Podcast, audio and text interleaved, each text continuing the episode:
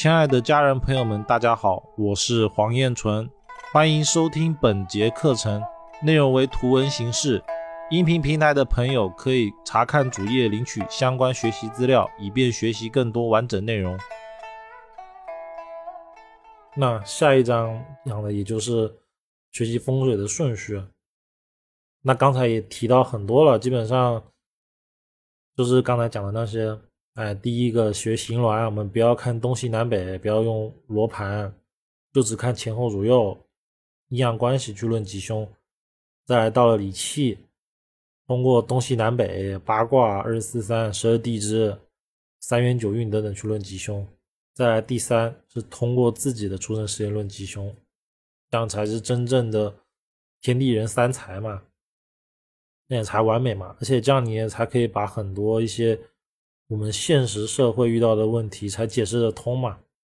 不然的话，我常常就跟一些风水师说，我就说，你去找十个房子，就是我们随机找，找十个，那把现在所学的理论往下套，就是，哎，有立项啊，这年应该发吉或发凶，我们往上套，然后就就实际的问那个人，有多少个人敢保证说他的理论是百分之一百准？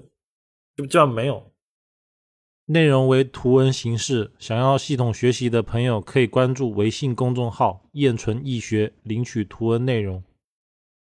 这就是现在的风水界的一个真实的情况吧。那当然呢，其实根据我的了解，目前其实大多数的风水师他可能只学了一套，或者他可甚至他可能也就是。嗯，网上随便看看，或者是百度派啊，或者下载了一个课件学一学就就完事。他其实不会像我这样去很深究的一些风水逻辑的一些关系，他们其实不太会去研究，就是可能没有去思考说里面的很多关系，包括说像过路阴阳里面的一二三四要杀，六七八九要水，为什么？难道比如说六？六的位置是前位嘛，就是后天卦的前位。那六七八九叫水，那难道说六六的位置前位难道矮就不好了吗？但是我们实际看的话，它其实背有靠山的话，它其实六是有山的。那为什么人家有山的也好呢？对吧？那当然这个部分呢，其实我也是有答案的。这个我们在后面呢也会好好的把它讲清楚。所以我们学东西啊，一定要去好好的思考说。为什么他会这样子讲？